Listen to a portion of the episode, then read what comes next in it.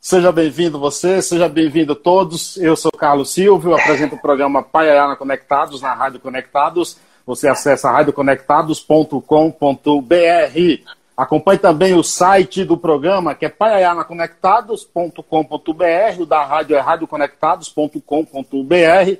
No site do programa tem lá os nossos colunistas. O escritor Darlan Zurk, que acaba de lançar o livro A Fúria de Papéis Espalhados, o jornalista e pesquisador de cultura Assis Ângelo e o também jornalista e crítico musical Sérgio Martins. Hoje chegamos à edição 241 dessa série de entrevistas que iniciamos em março de 2020. Grandes personalidades passaram por aqui. Hoje não é diferente, hein? Cara que eu trouxe aqui para bater um papo com hoje, com muita honra e orgulho, é jornalista, escritor. Ele passou por algumas rádios aí, como Eldorado, Jovem Pan, Capital, Bandeirantes, até em Rádio do Sul, que ele vai falar depois, eu acho que ele passou, tá? É membro titular da Academia Paulista de História e autor do livro São Paulo de Todos os Tempos. Geraldo Nunes, obrigado pela aceitação do convite, seja bem-vindo. Muito obrigado, é um prazer participar e Estou aí à sua disposição para contar alguma coisa que eu possa ser útil a vocês. É muito bom estar podendo falar numa rádio novamente. Que bom. Você sabe que, que eu tive conversando com o Tiago Berrais, lá na, na, Jovem Pan, outro dia. Ele falou: rapaz, você precisa levar ele, você precisa bater um papo com ele, porque o cara, o cara é bom, entendeu? O cara é bom. Eu falei, claro, com, com o maior prazer. Como é que tá esse, por falar, por falar em, em rádio, como é que tá esse teu período aí de pandemia, cara? Como é que você tá? Não, estou tudo bem, já estou vacinado, segui um período grande de isolamento social, né? Não quis abusar porque eu, eu fui vítima da poliomielite. Então eu tenho que tomar um cuidado a mais, né? Eu sou paraplégico, então é, fiquei bem cuidadinho, bem guardadinho em casa. Minha esposa me deu muito apoio. E agora eu tô um pouquinho mais ativo, assim, saindo de casa, né, nesse sentido, porque eu tomei a primeira dose da vacina. Sim. Mas sem abuso, tá? Não estou abusando, não. É, radialista como é, você já passou por quantas rádios, ô Geraldo? Então, você falou algumas aí, né? É, Jovem Pan, Capital, é, Bandeirantes, Eldorado, e você falou de uma rádio do Sul, eu, eu fui colaborador nos tempos da Rádio Guaíba, né? Uhum. É, a Rádio Guaíba de Porto Alegre, uma emissora muito boa, uma cobertura excelente. E tenho a alegria de contar para vocês que eu fui correspondente também é, da Rádio Ipanema de Sorocaba, Ipanema de Sorocaba. a Rádio Cultura de Santos e a, e a Orlândia Rádio Clube, porque aconteceu um, um episódio assim é, na minha profissão que foi muito marcante é, eu participei da criação da primeira editoria de rádio do Brasil no Palácio dos Bandeirantes, criada pelo jornalista Alexandre Cadunc, que depois foi substituído por uma outra grande jornalista, que é a Yara Pérez. E nesse trabalho nós fazíamos uma espécie assim de podcast. Sim. Nós é, fazíamos matérias naquele tempo não havia internet ainda, as matérias eram gravadas é, fazíamos as entrevistas, depois editávamos e as matérias eram transmitidas por telefone a, a, cerca de 200 emissoras, um número assim impressionante de emissoras, todas do interior paulista com as notícias das atividades do governo do estado. Então eu fui um, um dos primeiros repórteres a preparar podcasts ainda no tempo em que Pô, não havia internet. É, só, acho que esse é um fato interessante. É, o podcast agora tão em alta com a pandemia, é, para quem não sabe, olha quem é o criador. Você é o criador do podcast, então? Ah, não diria, não diria que eu sou o criador, né? Mas eu participei então, dos diria, primeiros. Então eu diria que você foi, de certa forma, um visionário. Você anteviu as curvas. É, eu tinha pessoas que me comandavam nesse trabalho, né? Eu, eu ainda estava no início da minha carreira, mas foi muito bom participar dessa atividade foi uma experiência assim inigualável. Você falou do início da carreira. Como é que se dá a tua ida para o mundo da comunicação? Você vem de família que já trabalhava com, com isso? Teve influências? Como é que conta um pouco dessa, dessa história para gente? Nada disso, rapaz. Ninguém na minha família trabalhava em rádio. Eu eu sou filho de pais operários. Meus pais trabalhavam em fábrica é, lá, lá no bairro do Ipiranga. Né, houve uma, uma fábrica muito importante lá, a tecelagem Jafé. É, meus pais se conheceram nesse trabalho, na tecelagem. É, depois a, a, minha mãe ficou cuidando dos filhos, né? E o meu pai trabalhou numa outra fábrica lá no Ipiranga chamada Indústria de Papel Simão. A Rádio, Simão já não... a Rádio Conectados fica no Ipiranga. Oh, que beleza. Que, que lugar do Ipiranga? Clóvis Bueno de Azevedo, paralelo com a Vila Nazaré. Opa! Ai, que beleza. Eu, eu amo o Ipiranga. O Ipiranga é o bairro que eu cresci, o bairro onde eu estudei, eu frequentei as escolas públicas do Ipiranga. Tenho, tenho muito do Ipiranga. Meu, né, meus pais moravam lá. E, e aí, é, é, o fato de eu ter pego a poliomielite é, fez com que eu, no ano de 1971, fosse submetido a uma cirurgia de coluna para correção de uma escoliose que eu tenho. E aí, rapaz, naquele tempo você não tinha internet, você não tinha nada. A única coisa que eu tinha era um radinho de pilha. E eu, eu tive que ficar um período grande de repouso por causa da cirurgia. Aí eu ficava ouvindo rádio. E eu ficava admirado com aquelas vozes, com aqueles apresentadores, aqueles programas, todos muito bem feitos. Né? E aí eu pensei comigo, ah, se um dia eu puder, eu vou querer trabalhar em rádio. Aí naquela época de. Aí já estava recuperado em casa tal. Naquela época em que o, o jovem está por se definir Sim. qual a carreira a seguir, eu peguei o telefone e liguei na Rádio Jovem Pan. É, atendeu lá um, um, jornalista chamado Augusto Tovar. Eu não perguntei o nome dele, mas eu conheci pela voz porque eu, eu ouvia a programação da Jovem Pan. Sim. Então ele atendeu e eu, eu fiz a seguinte pergunta. Não, não, não fui com conversa mole, eu já fui direto ao assunto. Olha, eu gostaria de trabalhar em rádio. Como é que eu faço? Qual é o caminho que eu devo seguir para trabalhar em rádio? Ele falou: faça a faculdade de jornalismo. Aí eu falei: pronto, defini o caminho que eu vou seguir. E aí eu prestei vestibular para a Universidade Metodista em São Bernardo do Campo e fui aprovado. Né? Eu me esforcei muito, sabe? Eu rachei, estudei muito e consegui passar naquele vestibular sem, sem porque naquele tempo a gente tinha que fazer cursinho, né? Sim, um curso preparativo para o exame vestibular. E eu não tinha muita grana, né? Então eu ficava rachando em casa, né? Ficava estudando estudava tudo quanto era assunto, porque é, eu achava que ia ter uma prova de conhecimentos gerais e eu precisava saber é, aquelas coisas. Então eu, eu lia jornal, eu escutava rádio, eu estudava é, os livros de português, matemática e tudo mais, mas é, também buscando uma cultura geral. E aí eu consegui passar no vestibular da Metodista e, e quando você entra na faculdade, um mundo novo se abre. Sim, a gente sim. descobre outras coisas. Claro. E eu, eu que não dava muita atenção para o jornalismo impresso, passei também a gostar mais, né? Claro. Passei a ler os jornais, passei a ler as revistas, tudo no papel, né? Nada, na, não tinha nada virtual, era tudo no papel. É, é, em que momento da tua vida você é, é tem noção do problema que você tem físico e em algum momento você acha que ele iria atrapalhar ou nunca pensou em, em desistir, nunca se sentiu ah, desestimulado? Quando a gente é jovem, é, o mundo é, é todo aberto para nós. E eu nunca achei que a minha deficiência, que a minha paralisia infantil pudesse me atrapalhar, porque, de um certo modo, depois dessa cirurgia que eu fiz aos 13 anos de idade, 12 para 13 anos, eu ganhei mais mobilidade. Aí eu consegui, comecei a pegar condução sozinho, né? comecei a sair de casa sozinho, porque antes eu só ia acompanhado da minha mãe, né? Depois eu ganhei mais mobilidade, aí eu é, comecei a, a trabalhar, eu fui bancário antes de, de, de seguir para a carreira de, de, jornalismo.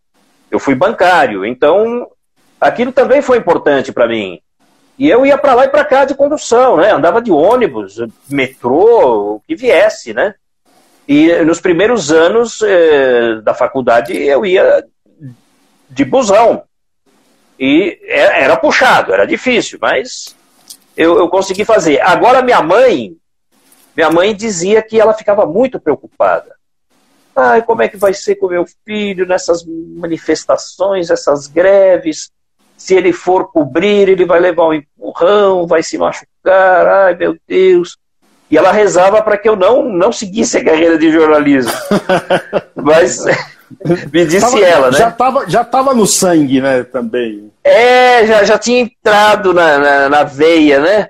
Tem, oh, e... Geraldo, oh, Geraldo tem... ela ficou muito orgulhosa depois. É. Tem, uma, tem até uma frase lá, eu lembro quando eu fiz rádio oficina na escola do Ciro César, ali na, na Vila Clementino, e ele cita sempre uma coisa, quando a gente é picado pelo rádio, ah, mas nunca você deixa de fazer. é verdade, é verdade. Mas, qual a primeira rádio que você trabalhou? Rádio Jovem Pan. Jovem porque eu, eu liguei para o Augusto Tovar, né? é, depois é, eu fui fazer um trabalho de escola da Jovem Pan. E a Rádio Jovem Pan ela, ela é muito bem equipada, né? Ela, já naquele tempo, ela já tinha se mudado da sede do aeroporto para a Avenida Paulista. Onde está então eu hoje. entrei na rádio, parecia uma nave espacial, tão bonito que era aquilo. Eu fiquei deslumbrado com a rádio, né? E aí eu era estudante e eu pensei assim, aquele tempo eu não tinha estágio. Era, estava proibido o estágio para os estudantes universitários. Então, eu pensei, como eu tenho paralisia infantil, eu preciso aprender é, é, algumas noções da profissão agora, porque se eu deixar é, para quando eu estiver formado, formado sem experiência, eu não vou conseguir nada, né? Aí eu não sabia onde ir, fui bater lá na porta da Jovem Pan, né? E não tinha vaga não tinha vaga, eles não me atendiam e eu procurei. Eles me disseram assim: não, você tem que falar com o Fernando Vieira de Mello, que era o, o diretor de jornalismo da rádio. Ele que pode arrumar emprego para você. Aí eu ia lá e o Fernando não tinha tempo para me atender. Era, você, sabe, você sabe como é que é trabalho em rádio? As pessoas são muito ocupadas. Aí eu ficava sentado lá na portaria e ele passava saindo, eu nem sabia que era ele, aí a, recepcionista me falou, olha, esse aí que é o Fernando, né? Eu falei, ah, por que você não me disse antes que ele entrou no elevador, né? Uhum. Não, eu te falei isso para você falar com ele amanhã. Aí eu falei, mas então você acha que eu tenho que voltar aqui amanhã? Ela falou, eu acho melhor, né? E aí, aí eu ia, aí comecei a ficar amigo, fiquei amigo da recepcionista, você fica amigo do assessorista, da tia do café, Entendeu? Esse pessoal, né? E aí esse próprio pessoal é, é, vai cobrando, né? Você não vai atender o rapaz, né? Uhum. Nem que for para dizer não, atenda o rapaz. Aí um dia ele me atendeu. Um sujeito durão, né? Formal, Sim, cara, todo, cis... todo formal. Todo formal, sisudo, paletó e gravata, cara de bravo. Mais um coração mole, né? Sabe aquelas coisas? Aí eu falei com ele, ele falou, olha, realmente eu não tenho vaga, mas é, era, era época de eleição. Volte aqui depois das eleições e a gente conversa. Aí eu esperei passar o pleito tal, e fui lá e consegui. Fiquei trabalhando na Rádio Escuta, um, um bom período lá na Jovem Pan, e eu deixei o banco para trabalhar é, em rádio. Era fui ganhando queria. menos. Era, mas era o que você queria, né? Era o que eu queria, só que eu fui ganhando menos. Minha mãe desaprovou. Mas você sabe como é que é mãe, né? A, a mãe desaprova, mas ela não discorda. É, ela, na verdade. E aí ela acabou desa... aceitando. A, a, desaprovação de uma mãe, na verdade, é pensando no melhor. Né? É, é, mas já que ele quer, né? sabe aquelas coisas? Sim, sim. Eu não, eu não gostaria, mas já que ele quer, então aí eu acabei indo.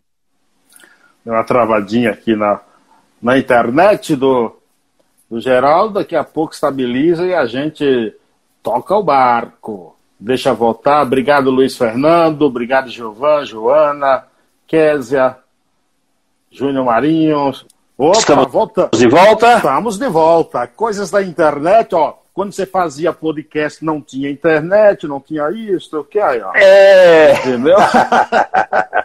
não caía, você ia direto, né, num papo. É, é. Mas, é, mas aí você estava falando. Mas voltamos, voltamos. Voltamos, isso é, isso é muito bom. Ô, Geraldo, me diz uma coisa. Vou, assim como você é um dos pioneiros aí no, no, no podcast, você também foi pioneiro aí no, no, no repórter aéreo, repórter da, do helicóptero aí. Como é que começa esse teu mundo nos ares? É, deixa eu falar um pouco da Rádio Bandeirantes, né? Eu fui é, convidado pelo José Paulo de Andrade. Saudoso. É, primeiro, pr primeiro, saudoso, José Paulo de Andrade, sem dúvida alguma. Eu fui convidado pelo Zé Paulo para cobrir as férias do Ivan Quadros, que era o repórter das estradas. E aí eu, eu cobri um mês de férias do, do Ivan, e logo em seguida é, começou a, é, aquele. Houve primeiro a eleição do Tancredo Neves é, pelo Colégio Eleitoral em janeiro de 1985. Eu cobri as férias do Ivan em dezembro de 1984. Em janeiro de 1985, começou todo, todo um movimento lá pela posse do Tancredo Neves, porque o Tancredo ele, ele ganhou a eleição indireta do colégio eleitoral. A eleição aconteceu no dia 15 de janeiro de 1985. E eu fiquei surpreso porque o Zé Paulo de Andrade pediu que eu fosse fazer é, algumas entrevistas, o povo fala, aquelas coisas assim, na Praça da Sé, uhum. onde tinha um placar que acompanhava ali as eleições tal, e eu fiz entrevistas ali. Depois é, é, ficou marcada a posse do presidente eleito Tancredo Neves no dia 15 de março. Só que na véspera o Tancredo passou mal. E aí trouxeram para São Paulo e foi é, um batalhão de repórteres para a porta do Instituto do Coração. E como se tratava da figura do presidente eleito da República, a imprensa montou plantões ali, né? Ficava todo mundo de plantão. E a gente ficava se revezando. Sim. E o José Paulo de Andrade me colocou nesse rodízio, né? Entre os repórteres ali. Quer dizer, ele não se importou com o fato de eu, de eu ser é, paraplégico, de ter uma deficiência física, ele acreditou na minha capacidade. E me colocou. E, e nesse plantão também, me revezando com outros repórteres e tudo mais. E foi também uma experiência muito importante para mim. Depois é, de concluído esse trabalho, que foi muito importante na minha carreira, e eu sempre falo que eu devo isso ao José Paulo de Andrade, inclusive isso é, está naquele livro Ninguém Segura do, é, claro. Este Gato, lá do programa Pulo do Gato. Eu, eu contei tem, essa história lá. Tem aqui, eu tenho aqui o livro. Então. Tem aqui o livro, cara. Eu, cadê o livro, rapaz? Cadê o livro? É que eu não estou vendo ele aqui próximo. Mas eu tenho um livro aqui. Este gato ninguém segura, uma coisa assim que é o aniversário do programa O Pulo do Gato. Isso. É o livro do, do Cláudio Junqueira. Eu conto essa história no livro. E aí é, eu, eu, voltei para a sala de imprensa da Polícia Militar, onde nós fazíamos os boletins das estradas, e a Eldorado estava levando adiante aquele, essa atividade do repórter aéreo, né? Aí a Bandeirantes começou a fazer também e, e ninguém me chamava para o helicóptero. E eu estava louco para voar. Um belo já dia toco... Já gostava? Tinha essa... Já, porque eu fui, eu fui setorista no aeroporto de Congonhas. Ah, então tá Na Rádio Capital. Tá explicado. A Rádio Capital me colocou de setorista no aeroporto de Congonhas. Aí era avião para lá, avião para cá, a gente fazia amizade com o pessoal das companhias aéreas. Eu tinha uma colega de escola que trabalhava na Varig, e depois ela se tornou aeromoça, e a gente pegou um gosto pela aviação tremendo, sabe? E aí, quando surgiu esse serviço do repórter aéreo, eu fiquei doido para voar. E a Bandeirantes não me chamava, não sei porquê, o que, que acontecia lá. Aí eu pensei assim, eu não cheguei a falar com o Zé Paulo. Aí, depois ele disse, é, você devia ter falado comigo. Mas eu não cheguei a falar. Um belo dia a Eldorado me chama, olha, o nosso repórter aéreo tá, está deixando a emissora. Você, você não quer vir para cá? Aceitei na hora. Opa! Inclusive o salário, o salário era até melhor. Ah, dessa, né? vez, dessa vez sua mãe aprovou. É, mais ou menos, né, coitada? o filho vai andar de helicóptero, meu Deus, né? Sabe? É, é, mas já que ele quer, a mesma é, história, né? É. Aí, aí fui eu lá pro, pro helicóptero, né? E aí, aí, o Zé Paulo falava assim, mas você devia ter falado comigo, não, não é, se você quiser eu te mando pro helicóptero daqui, mas não peça demissão e coisa e tal, mas eu já tinha acertado lá com a Eldorado e ficou chato. Aí, o repórter da Eldorado, que havia saído, Wilson Dias, eu indiquei para Bandeirantes e o Zé Paulo contratou. Então, o repórter que era da Eldorado foi para Bandeirantes e o repórter da Bandeirantes foi para Eldorado. Foi muito interessante isso. E aí eu fiquei trabalhando lá como repórter aéreo e a Eldorado era uma emissora assim a desbravar, sabe?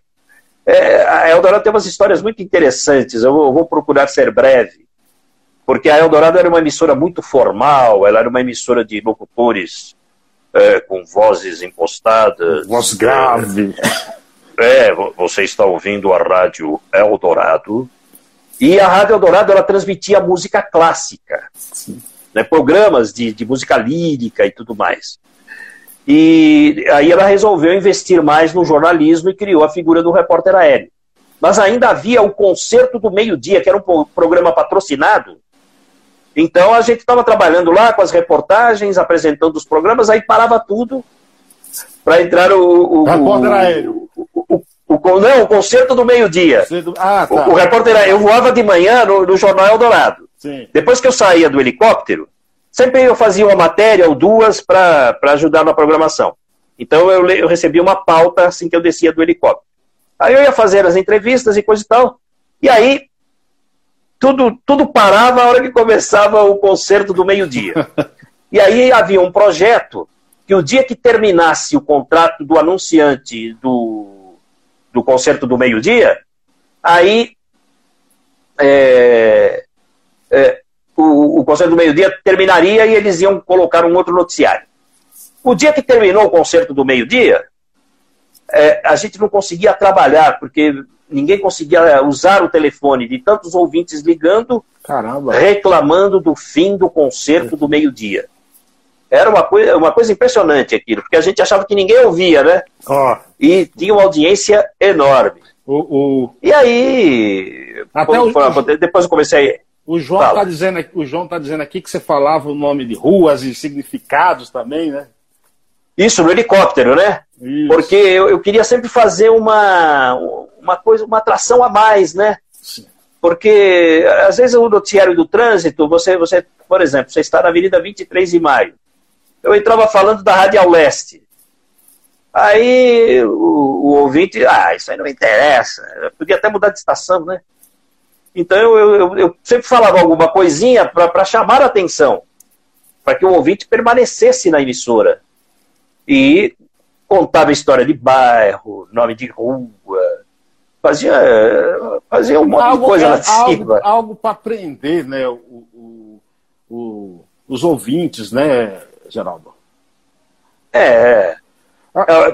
Eu, eu fazia de tudo para aprender o ouvinte na Eldorado. Claro. Né? Agora, nesses anos de, nesses anos no ar, uh, passou por algum perrengue no helicóptero? Teve algo inusitado? Sim, cê, eu pensei que você sabia disso. E algo que você teve muito medo? Conta pra gente. eu pensei que você já sabia disso. Uma vez, foi, mas foi já quase no, no, no final do meu período de repórter aéreo, em 2005. Dia 11 de novembro de 2005. Eu da Ponte é, Exatamente, tivemos que descer ali na, na marginal do Pinheiros e o helicóptero é, apagou o motor e quando ele bateu no chão, ele bateu e foi escorregando até debaixo da ponte Eusébio Matoso. Como dizem que gente ruim não morre, né? Então eu estou aqui até hoje, não aconteceu nada comigo, nem com o piloto. Graças a Deus, o Leonardo também. O Leonardo está aí pilotando ainda, né? E a gente está aí fazendo contando histórias, né? O helicóptero caiu, mas nós escapamos ilesos, graças a Deus, né? Você... Um momento muito perigoso, de muito risco, mas escapamos ilesos. Fala. Ô, Geraldo, você. É, é, o acidente, por exemplo, com o helicóptero que nos levou o Ricardo Boechat, por algum momento te veio à mente o teu acidente também? Foi muito parecido, foi muito parecido, as circunstâncias. Porque existe um, é, um procedimento de emergência dos helicópteros que se chama pouso em autorrotação. O pouso em autorrotação é assim. O motor para de funcionar, mas a hélice continua girando.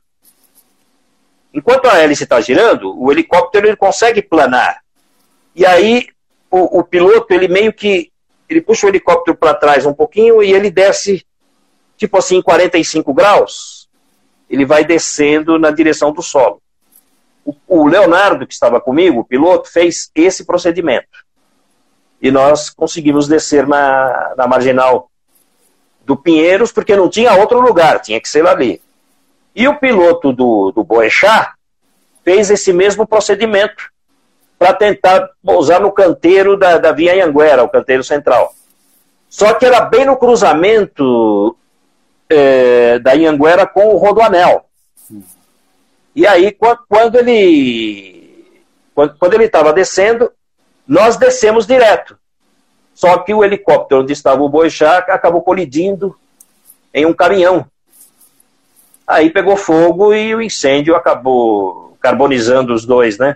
Sim. Foi a grande fatalidade né, desse acidente. Nós tivemos a, a sorte, a, a providência divina, acredito, né? É, de, de não encontrarmos nada. Agora a gente não sabe os desígnios de Deus. Né? Então, Deus escolheu que permanecêssemos aqui na Terra e requisitou o Boixá para alguma reportagem lá no alto, né?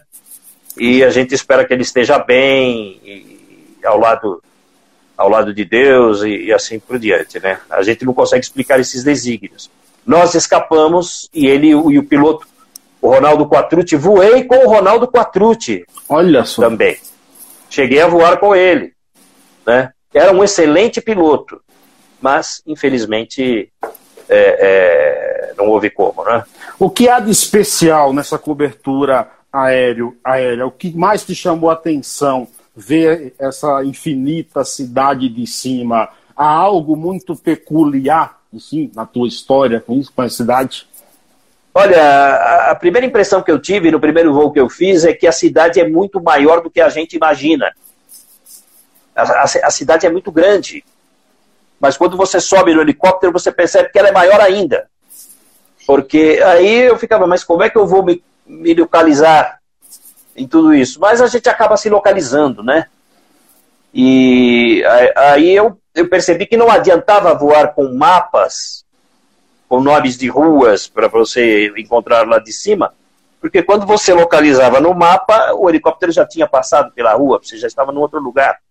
É muito ágil, é muito veloz eu tinha é que decorar mesmo. Então, o que, eu, o que é que eu fazia? Depois dos voos, eu estudava o guia da cidade de São Paulo. Sabe aqueles guias que vendiam em bancas de jornais? Sim. Traz o um mapinha da cidade? Então, eu.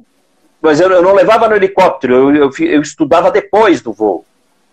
Em casa, para descobrir os nomes das ruas, decorar e tudo mais. Eu fiquei mais de um ano estudando o guia da cidade.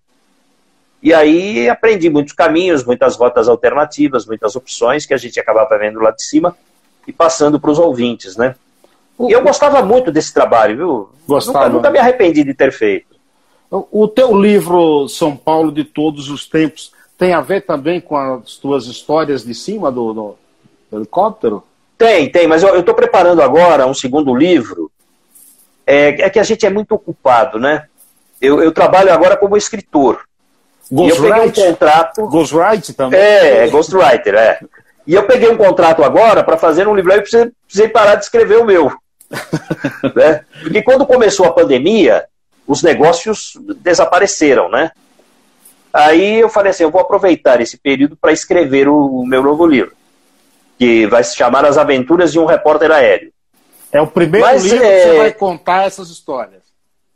Sim, é um livro que eu vou contar essas histórias. Tem alguma coisa, mas tem alguma coisa no, no São Paulo de todos os tempos, né? É, eu contei algumas histórias de, de, helicópteros. Naquela época, é, eu calculei é, com as horas de voo que eu tinha, se, se daria para ter ido até a Lua. Né? A quantidade de horas de voo que eu tinha, mas ainda não, ainda não teria, eu não teria chegado ainda naquele período. Porque a Lua é muito longe, né? Marte, muito longe da Terra. Né? E mais longe ainda, né? Mas enfim, era é, curiosidades que eu coloquei naquele livro, né? São Paulo de todos os tempos. E é, agora, para esse segundo livro, eu vou, vou, contar mais coisas, né? Então, já tem, vou lembrar é, já um mais título. episódios, a linguagem que a gente procurou colocar é, é, diferente, coisa e tal. Você falou do São Paulo de todos os tempos, é, é o nome de um programa que eu apresentava na Rádio Eldorado, em que eu levava é, moradores da cidade, pessoas que, que conheciam o, os bairros como eles eram no passado. Então, eu gostava muito da, daquele tipo de programa. Você leva um senhor lá e ele fala assim: Olha, sabe onde está a Avenida Pacaembu? Eu conheci um riozinho que passa lá. Entendeu? É, é era, tinha um riozinho ali, agora eles canalizaram. A Avenida Sumaré também tinha rio. A Avenida Pompeia era o córrego da Água Preta que se juntava com o córrego da Água Branca e depois seguia para o Tietê. Eles contavam essas histórias, eu ficava maravilhado com tudo aquilo, né? E aí eu via que aquelas histórias não estavam em livros, nem, nem, nem um livro, não tinha. Aí eu peguei e juntei várias histórias contadas pelos ouvintes e publiquei dois volumes.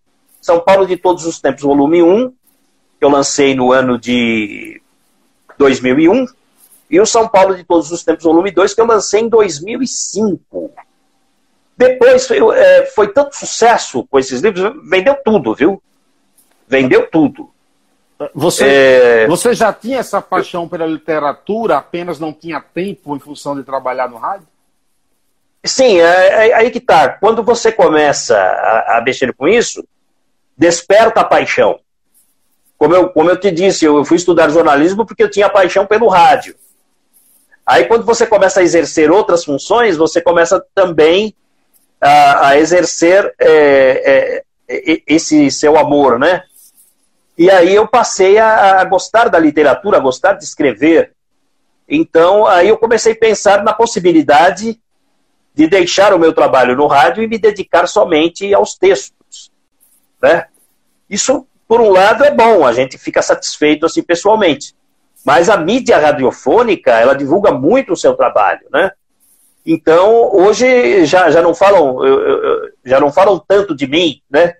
É, eu também já não sou mais tão conhecido assim, porque o rádio tem muita força. Mas eu não me importo com isso, eu estou fazendo também uma coisa que eu gosto, que é escrever, né? E eu estou muito feliz com esse trabalho, né? Quem me, é, quem me rende falou... alguma coisa, e tudo mais. Quem me, quem me, falou de você há, alguns tempos foi Assis Ângelo. Grande amigo.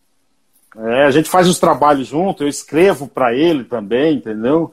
Porque pelo fato então, dele, ter, dele, ter, perdido a visão, né? Eu tô sempre com ele. É uma pena, é uma pena. Né? É, apesar que ele enxerga com os olhos do coração, ele continua enxergando. Ele tem uma memória de elefante. Mas, mas o Assis Ângelo, foi bom que você falou dele, porque o Assis Ângelo foi a primeira pessoa que eu entrevistei. Ah, é? O primeiro, a primeira edição do programa São Paulo de Todos os Tempos, eu fiz com o Assis Ângelo. Que maravilha. Por causa da coleção que ele tem de música sobre São Paulo. Sim, sim. E ele, ele diz que São Paulo é a cidade mais cantada do Brasil. Naquela época ele tinha mais de 150 registros de músicas é, de vários autores, vários compositores, é, falando sobre São Paulo. E ele era tão, é, né, ele é tão bacana que ele me arrumou é, umas gravações dessas músicas, eu tocava uma música por programa. né, porque, não, porque as pessoas falam, não, São Paulo né, tem o Adoniran Barbosa, lembra lá dos Demônios da Garoa, da Rita Lee, mas há uma imensidão de músicas, né? Sim. Inclusive compositores eh, de outros estados que fazem músicas para São Paulo também. E o Assis me mostrou tudo isso. Então o primeiro programa foi com ele. ele contando como ele encontrava esses registros e as músicas, né? Olha, muito bom, viu? É, Gostei muito é, de, de, ter aprendido tudo isso com a Cisângela. É, eu tô aprendendo atualmente, né? Porque eu comecei a ter contato com a CIS de quatro anos para cá. Então, por exemplo, dia domingo ele quer escrever no blog, sábado ele me liga, então ele dita da casa dele, eu escrevo para ele, vou na casa dele. Oh, que bom que você faz isso. É, não, faz. Muito bom. É, eu, eu, eu até falei para um amigo em comum entre o, o, o que eu me aproveito dessas situações para aprender, porque eu assisto uma memória do, do ele, ele, você ter ideia, ele escreveu uma adaptação de Os Lusíadas de Camões com mais de mil versos, cara. Ele ditando e eu escrevendo para ele. Claro que não foi todo de uma, de uma canetada só, não. Mas assim, eu fico impressionado com essa capacidade dele. Entendeu? De fato, o Assis Ângelo é um grande professor.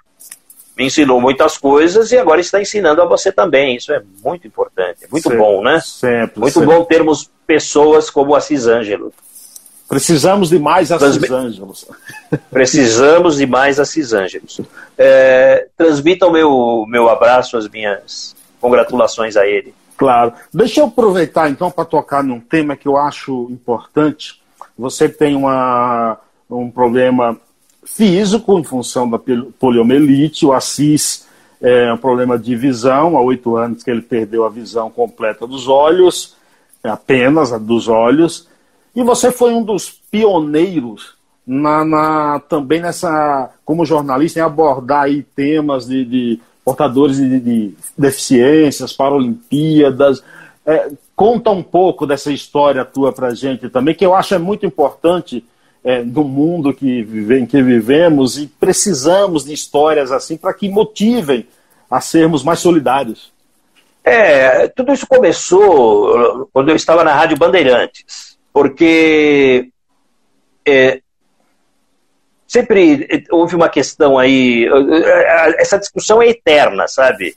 Ela sempre continua.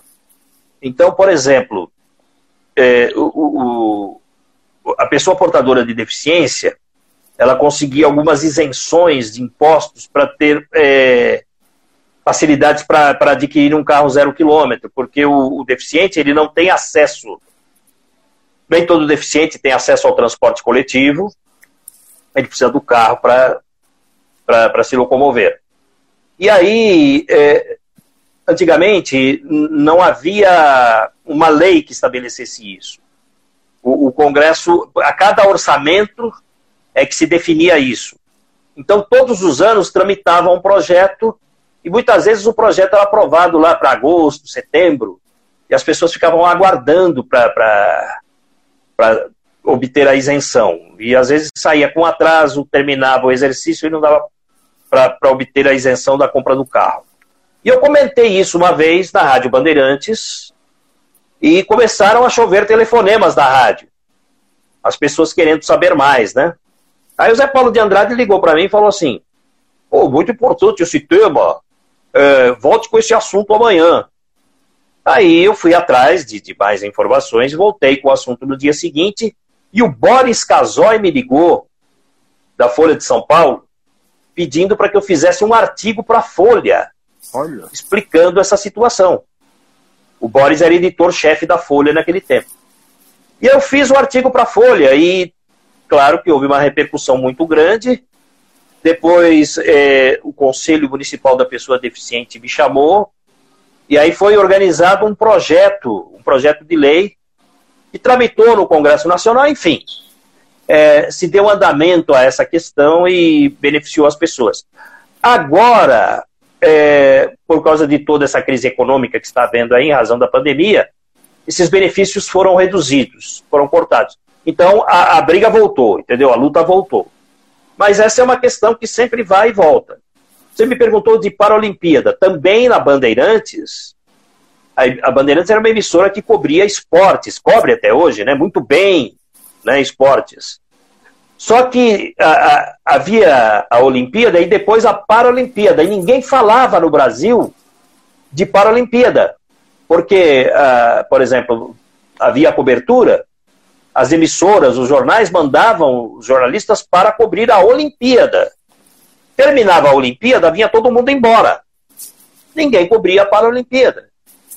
Aí eu corri atrás, é, ligando para as redações dos jornais, ligando para essas associações de apoio para as pessoas deficientes, e falava assim: ó, me passe os resultados das competições onde o Brasil conquistou medalhas, que eu quero fazer matérias aqui para a Rádio Bandeirantes, né? E o pessoal me passava. E eu lia isso na programação. E aí também repercutia muito, porque o rádio tem muita força. E eu acho que acabei, de certo modo, incentivando uhum. é, para que outras pessoas é, se conscientizassem é, de, de, dar apoio, porque o atleta paralímpico ele, ele é atleta também. Sim. Ele sim. se prepara da mesma maneira. E o Brasil consegue mais resultados, é, é, mais medalhas nas Paralimpíadas do que nas Olimpíadas normais, né? Você então falou, é, você, é algo assim muito interessante. Você, você, falou, você falou que o atleta na Paralimpíada se, se prepara também normalmente, do mesmo jeito. Eu acho que, eu acho que com mais dificuldades ainda, né? É, é, aqui, aqui no Brasil, o esporte olímpico, tanto para as pessoas, para os atletas considerados normais, quanto aqueles portadores de deficiência, tudo vai é, do esforço dele próprio, né? Porque se você for esperar apoio das autoridades e coisa e tal, pouco se consegue, né? É. Você vê que agora mesmo está sendo aí, está vendo um processo de privatização ali de todo aquele complexo do Ibirapuera, aquele complexo olímpico ali, o ginásio do Ibirapuera, é, as piscinas, a pista de atletismo, o, o campo de futebol, de, de, de, atletismo também, tudo aquilo foi lançado é, numa licitação aí para privatização, para que alguma entidade da iniciativa privada é, é tome conta daquilo. Então, é um risco que se corre, né? Ninguém sabe o que, que o novo proprietário vai fazer. Claro. Mas o atleta, se ele quer competir, ele tem que se preparar. Então, é, parte mesmo é do, do, próprio atleta, na maioria das vezes. Os teus livros estão disponíveis?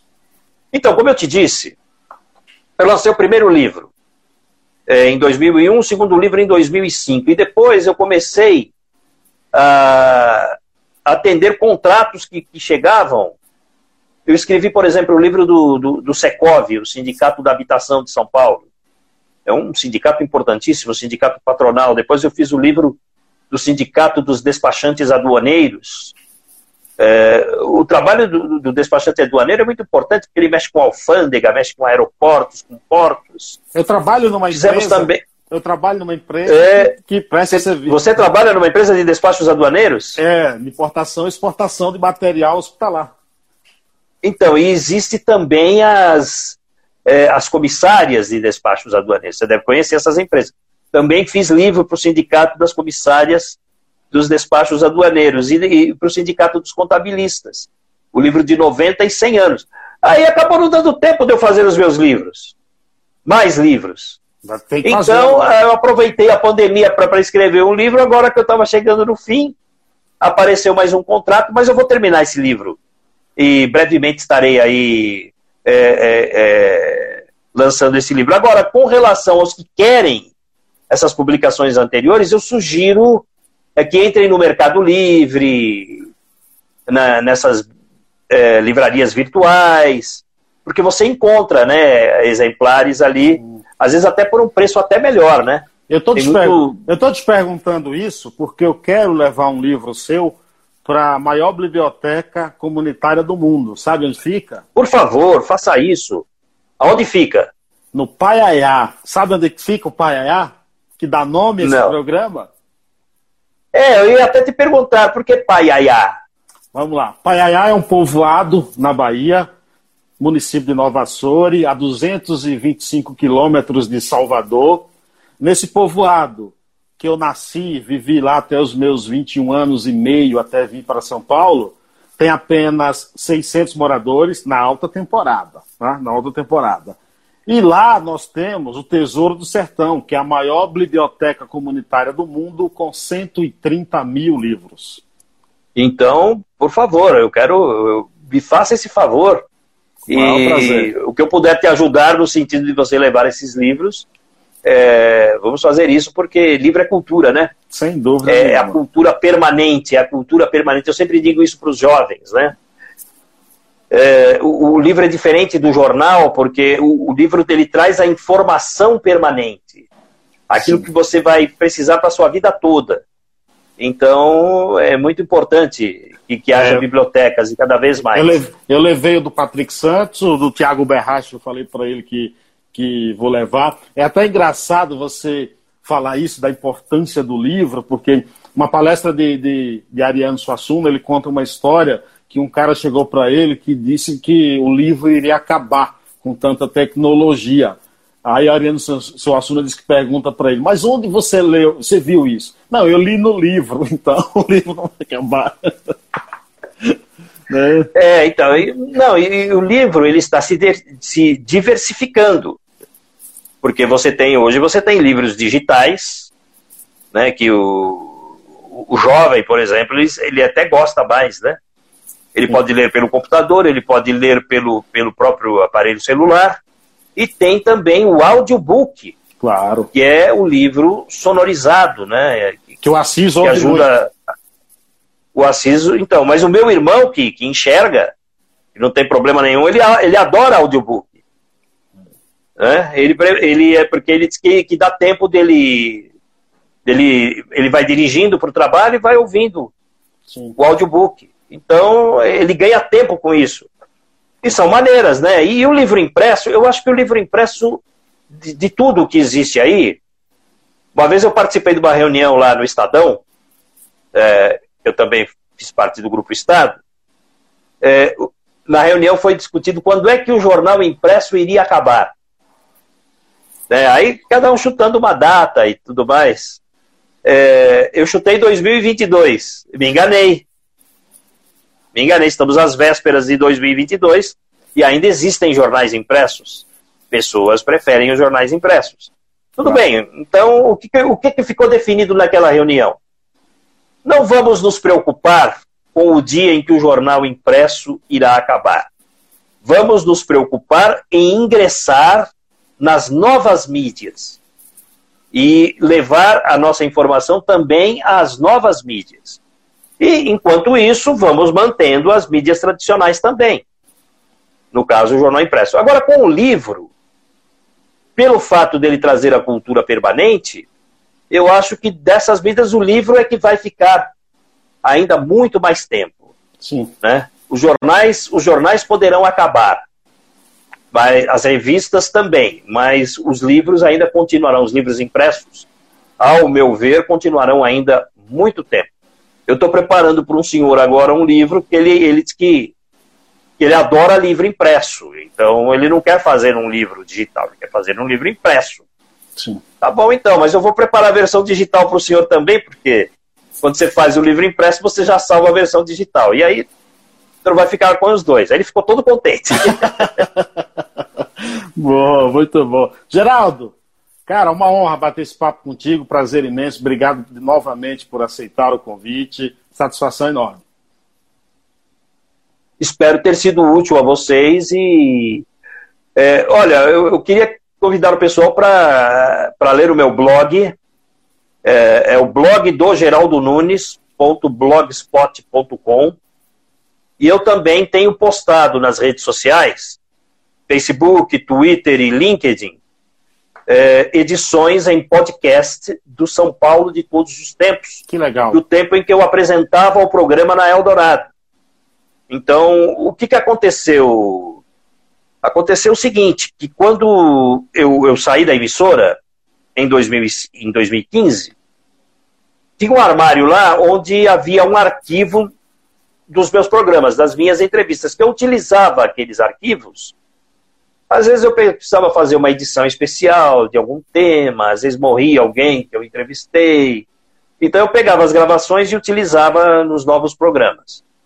E tinha ali mais de 500 entrevistas. Eu pensei comigo assim, olha, se eu sair, agora que eu estou saindo da rádio, se eu não pegar essas gravações, eles vão jogar, vai para o lixo. Aí eu conversei lá com a direção, né? Falei, ó, Posso levar? Oh, pode levar. Sabe, fiz um favor para eles, né? Eles já estavam, eu acho que eles já estavam pensando nisso mesmo, né? De jogar aquilo tudo fora. Aí eu peguei aquilo e um amigo meu, Ulisses Galete, copiou tudo para mim em um HD externo. Então, toda semana eu vou lá nesse HD externo, extraio um programinha e coloco nas redes sociais. Então, pelo, pelo próprio Instagram, pelo Facebook, pelo Twitter, uh, vocês podem acompanhar aí os, as edições em podcast do São Paulo de todos os tempos. Já tenho 83 programas editados em podcast. Basta entrar na minha página no Facebook para acessá-los. Uh, a, minha página no Facebook é Geraldo Nunes 2. Por que o 2? 2 em algarismo romano. Por, Por que, que é Geraldo Nunes 2? Uh, tem gente que é Geraldo Nunes segundo. É porque eu tinha uma, eu tinha uma página, eu tinha uma página, como todo mundo tem no Facebook, mas alguém ali, ah, talvez é, bravo com alguma coisa que eu falei, é, colocou vírus na, na página e eu não conseguia mais acessar, mais utilizá-la dentro do Facebook. Aí eu tive que encerrar aquela página e abrir uma outra, Geraldo Nunes 2. Aí eu tomei minhas precauções também e a, a página está lá. Então é para que. E eu coloco tudo ali. Então quem visitar vai encontrar todo o nosso trabalho. Geraldo, novamente, satisfação. Já faz esse livro logo para eu levar para a biblioteca do Paiaiá, cara. Entendeu? Não demora. O Paiaiá, me, me diz que, é, qual é a cidade mesmo, a localidade? É, município de Você Nova... falou. Município de Nova Açor, inclusive o prefeito de Nova Açor acabou de entrar aqui na live, o Cassinho. É, no, Nova Açores? Como é que é? Nova Açor? Como é que é? Não, Nova Soure. Nova Soure. Isso. E, e fica, fica perto de onde?